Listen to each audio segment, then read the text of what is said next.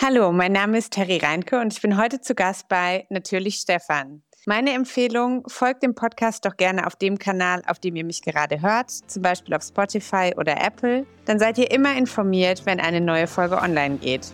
Und jetzt viel Spaß beim Reinhören. Wenn du einen Blick hinter die Kulissen von Politik und Parlamenten abseits vom bekannten Polit-Talk werfen möchtest, dann bist du hier richtig.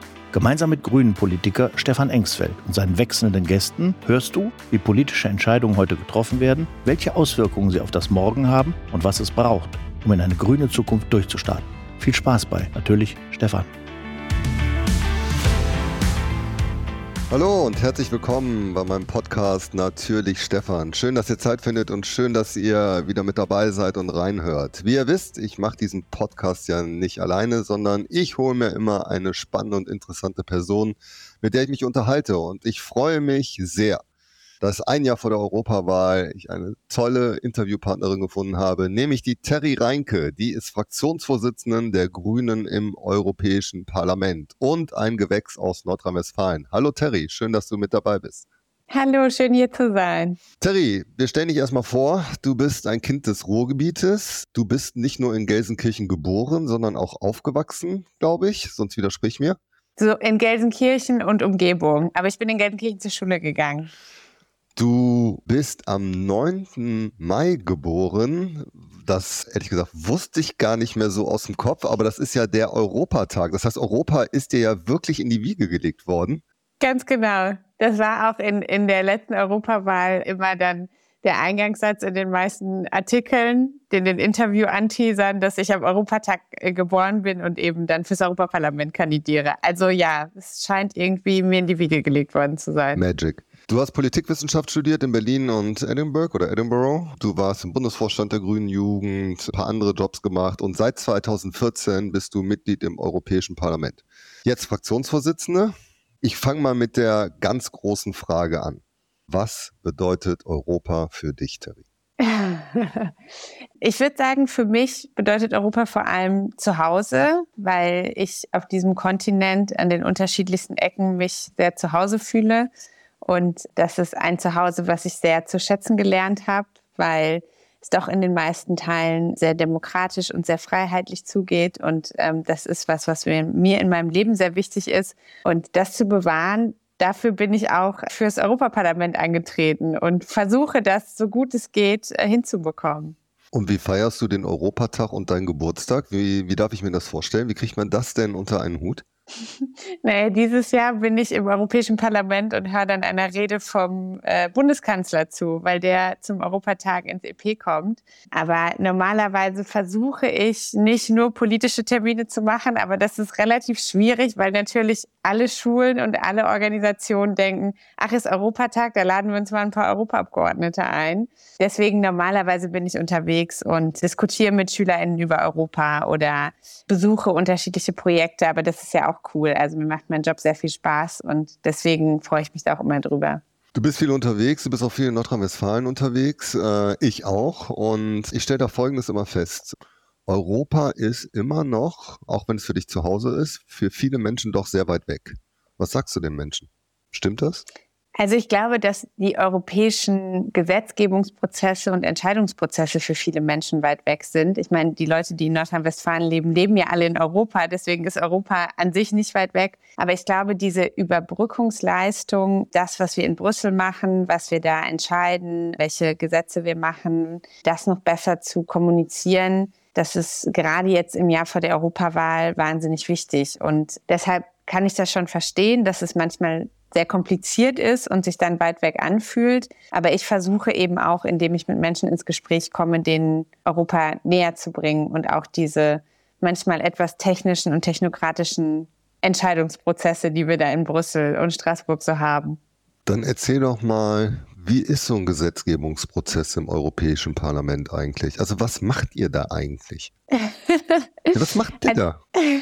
Was dürft also ihr machen? Wofür seid ihr zuständig? Also erstmal sind wir für ziemlich viele Sachen zuständig. Ich glaube, das unterschätzen die meisten Menschen, wie viele Regeln und Gesetze mittlerweile schon von europäischer Ebene kommen, weil wir eben einen gemeinsamen Binnenmarkt haben. Die Europäische Union hat in den letzten Jahren sehr viel mehr Kompetenzen bekommen. Das heißt, in ganz vielen Lebensbereichen entscheidet die Europäische Union mit. Und wenn sie nicht mitentscheidet, dann gibt sie meistens auf jeden Fall Geld dazu. Also gibt es da auch immer eine Einflussmöglichkeit für uns. Und im Grunde genommen ist es gar nicht so kompliziert. Es gibt äh, drei zentrale Institutionen. Die Kommission, das ist sozusagen die europäische Regierung oder die Exekutive, die schlagen Gesetze vor. Das äh, ist dann, die, die von der Leyen als Kommissionschefin haben, ne? Genau, die Ursula von der Leyen ist da die Chefin.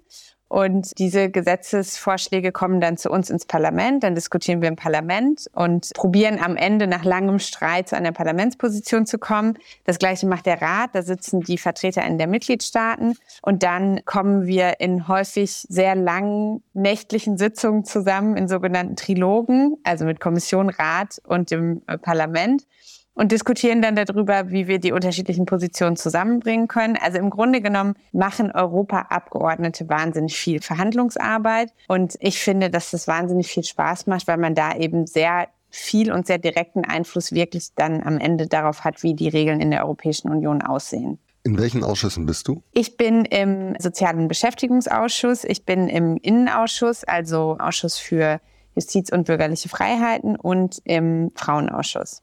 Und was macht ihr da? Also was ist so die tägliche Arbeit von so einem Ausschuss? Also such dir mal einen aus, erzähl mal. Also wie kann ich mir das vorstellen?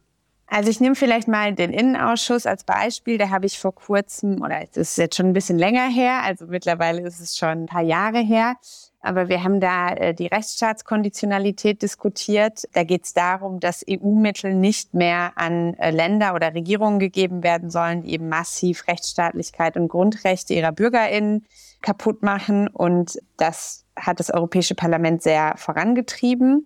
Da haben wir sehr intensiv im Ausschuss drüber diskutiert und dann eben am Ende auch eine Parlamentsposition erarbeitet, die dann, wie gesagt, in langen Debatten mit dem Rat auch zu einem Gesetz geworden ist. Und das Gesetz ist jetzt schon das erste Mal eingesetzt worden gegenüber Ungarn. Also es werden gerade Mittel zurückgehalten gegenüber Viktor Orban, weil eben nachgewiesen werden konnte, dass er nicht nur Rechtsstaatlichkeit unterminiert in Ungarn, sondern dass er diese Gelder eben auch einsetzt, zum Teil in einer sehr korrupten Art und Weise. Und ähm, um das zu verhindern, werden die Gelder jetzt zurückgehalten. Und das ist sozusagen direkte Konsequenz auch meiner Arbeit im Europäischen Parlament. Danke dir, dann kann ich mir das jetzt besser vorstellen. Ihr habt ja ein bisschen die Besonderheit, finde ich, im Europäischen Parlament, dass ihr ja zwei Sitze quasi habt. Also was du, im Landtag ist das klar so, der Landtag ist in Düsseldorf, der Bundestag ist in Berlin. Ihr seid aber in Brüssel und in Straßburg. Warum? Ich kann dich sogar noch mehr schockieren, Stefan. Wir haben sogar offiziell drei Sitze, weil das Europäische Parlament auch noch einen Sitz in Luxemburg hat. Da fahren wir nur nicht hin, weil wir da normalerweise als Parlament nicht tagen. Aber theoretisch könnten wir dann sogar noch nach Luxemburg fahren. Du hast es geschafft, ich bin schockiert. Aber warum? Also erklär mir das mal. Also das hat natürlich alles eine Geschichte. Du weißt ja, in der Europäischen Union äh, läuft alles über Geschachere und Verhandlungen. Und damals war das eben so, dass die französische Regierung unbedingt äh, den Sitz des Europäischen Parlaments für sich sozusagen claimen wollte. Das war dann in Straßburg, weil Straßburg eben als Stadt auch sehr für den Einigungsprozess gerade zwischen Deutschland und Frankreich steht. Wir haben dann aber sehr schnell gemerkt, dadurch, dass eben der Rat und die Kommission in Brüssel sind, dass es für uns eigentlich einfacher ist als Parlament, gerade wenn wir dann diese Verhandlungen führen müssen, wenn wir auch da eben einen Sitz haben. Und heute hat das dann zu einer Situation geführt, dass wir eben, wie du sagst, im Grunde genommen unsere Sitzungen in Brüssel machen, also sowas wie Ausschusssitzungen, Fraktionssitzungen, auch zum Teil Plenarsitzungen, aber eben, und das ist in den Verträgen festgelegt, einmal im Monat nach allesamt nach Straßburg fahren müssen. Das ist uns so vorgeschrieben. Und dann da vier Tage Plenarsitzung machen. Und das ist immer eine sehr anstrengende äh, Reise nach Straßburg, weil das wirklich bedeutet für uns, dass wir von ganz früh morgens bis ganz spät abends in diesem Parlament in irgendwelchen Plenar- und anderen Sitzungen hängen. Ich wünschte mir, und ich glaube, die meisten Europaabgeordneten äh, sind dieser Meinung, dass dieses Hin- und Hergefahre, also dieser Wanderzirkus, ein Ende hat. Aber derzeit ist es noch nicht in Sicht, weil, um die Verträge zu ändern, braucht man du weißt es, Einstimmigkeit. Und Frankreich wird natürlich nicht zustimmen, dass wir in Brüssel bleiben können. Dementsprechend werden wir wahrscheinlich noch ein paar Mal zwischen Brüssel und Straßburg hin und her fahren. Wie machst du das? Also lebst du in Brüssel und in Straßburg hast du Zimmer angemietet? Bist du in Hotels? Also wie darf man sich das so vorstellen als Abgeordnete?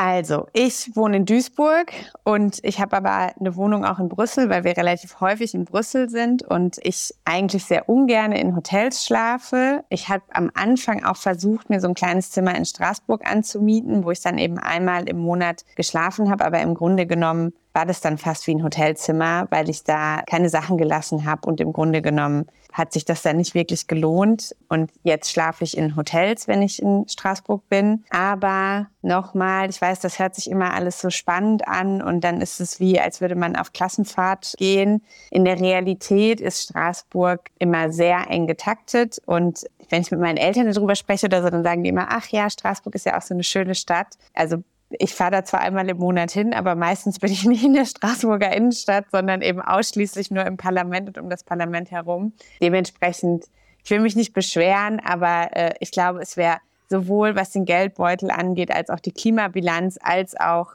die Verfassung der Mitarbeiterinnen und Abgeordneten im EP eigentlich klüger, wenn wir nicht hin und her fahren müssten.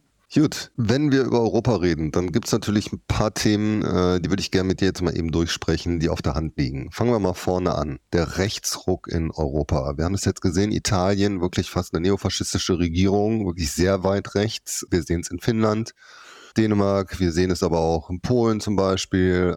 Le Pen in Frankreich. Also wir haben alle gesehen, die Rentenreform von Macron, wo die Leute wirklich in Scharen auf die Straße gegangen sind, wo man da sitzt und denkt, so Mann, das ist doch echt ein Programm für Le Pen.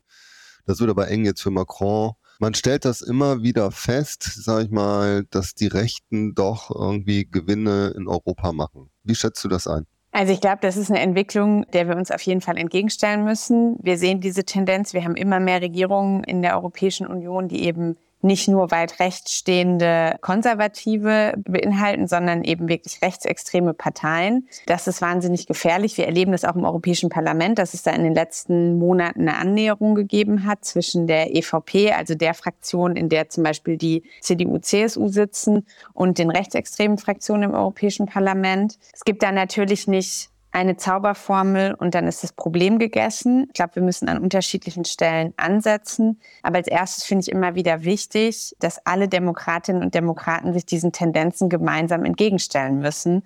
Und da finde ich es gerade wichtig, die Mitte-Rechts- oder konservativen Parteien immer wieder dran zu erinnern, weil die eben in der Erfahrung meistens die größte Offenheit für, für diese Positionen oder diese Bewegungen haben. Das versuchen wir im Europäischen Parlament sehr klar. Ich glaube aber, das müssen wir in Deutschland auf allen Ebenen eben auch immer wieder äh, machen und der CDU und CSU da ganz klar ins Gewissen reden, dass sie diese Brandmauer gegen rechts eben nicht einreißen dürfen.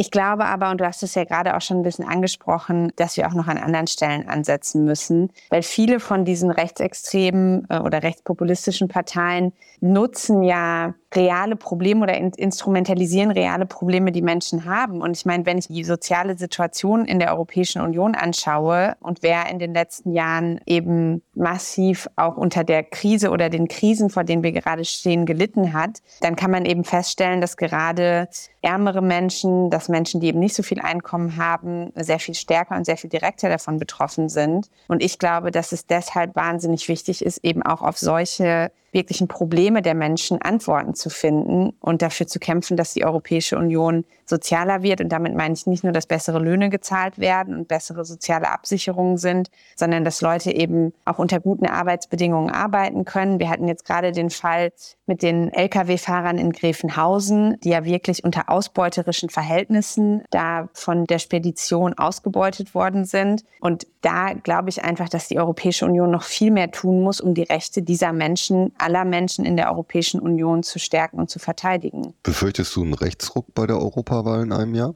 Definitiv. Also ich glaube, die Gefahr ist auf jeden Fall da. Wir sehen das auch in den Umfragen. Das ist natürlich immer eine etwas komplexere Situation, weil wir eben doch am Ende immer noch 27 äh, Realitäten in den Mitgliedstaaten haben und in einigen werden sie wahrscheinlich auch verlieren, in anderen werden sie aber dazu gewinnen. Wir werden auch im nächsten Europäischen Parlament, da bin ich optimistisch, weiterhin eine proeuropäische demokratische Mehrheit haben. Aber die Frage ist eben, wie weit sich zum Beispiel die EVP dazu hinreißen lassen wird, in einigen Fragen, wir verhandeln gerade das Migrationspaket, äh, eben auch mit den Rechtsextremen dann zu stimmen. Und da, glaube ich, müssen müssen wir, wie gesagt, sehr klar einfordern, dass die eben nicht anfangen, dann manchmal mit den Rechten und manchmal mit den DemokratInnen zu stimmen, sondern da müssen wir ganz klar sagen, wenn ihr mit uns zusammenarbeiten wollt, dann bedeutet das, dass ihr mit uns zusammenarbeitet und nicht, dass ihr eben manchmal dann auch in einigen Fragen den Rechten flirtet. Wo wir schon bei Nationalisten und Nationalismus sind, dann die Bilanz zum Brexit, dem Austritt des Vereinigten Königreiches aus der Europäischen Union.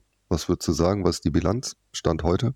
Naja, ich glaube, das einzig Gute, was aus dem Brexit hervorgegangen ist, ist, dass die Menschen im Rest der Europäischen Union jetzt wissen, was für eine absolute Scheißidee es ist, aus der EU auszutreten und wie viele Vorteile die EU am Ende doch bringt. Weil du hast am Anfang angesprochen, dass viele Menschen sich weit weg fühlen von der EU oder von Europa. Und ich glaube, das war ein Gefühl, was es auch im Vereinigten Königreich gab. Viele Menschen wussten überhaupt nicht, was bringt mir die EU eigentlich. Und wenn ich heute im UK unterwegs bin, dann sagen die Leute, ihr könnt jetzt sehen, was eben passiert in Ländern, wenn man die Rechte und die Sicherheiten, die man als EU-Bürger, EU-Bürgerin hat, nicht mehr hat. Und dementsprechend, ich glaube, die Bilanz ist wirklich katastrophal, sowohl wirtschaftlich als auch politisch. Und wir müssen verhindern, dass sowas nochmal passiert, weil ich meine, dieses Brexit-Referendum ist aufgrund von Lügen gewonnen worden. Und wir müssen auf jeden Fall uns dem entgegenstellen, dass das in anderen europäischen Ländern auch in eine ähnliche Richtung geht mit so einer antieuropäischen Rhetorik und Hetze. Ein Thema, was die Menschen ja wirklich auch immer sehr bewegt, ist ja die Sommerzeit. Wird die jetzt abgeschafft? Oder oh nicht? Gott, Stefan, darf ich ganz offen sein? Bitte.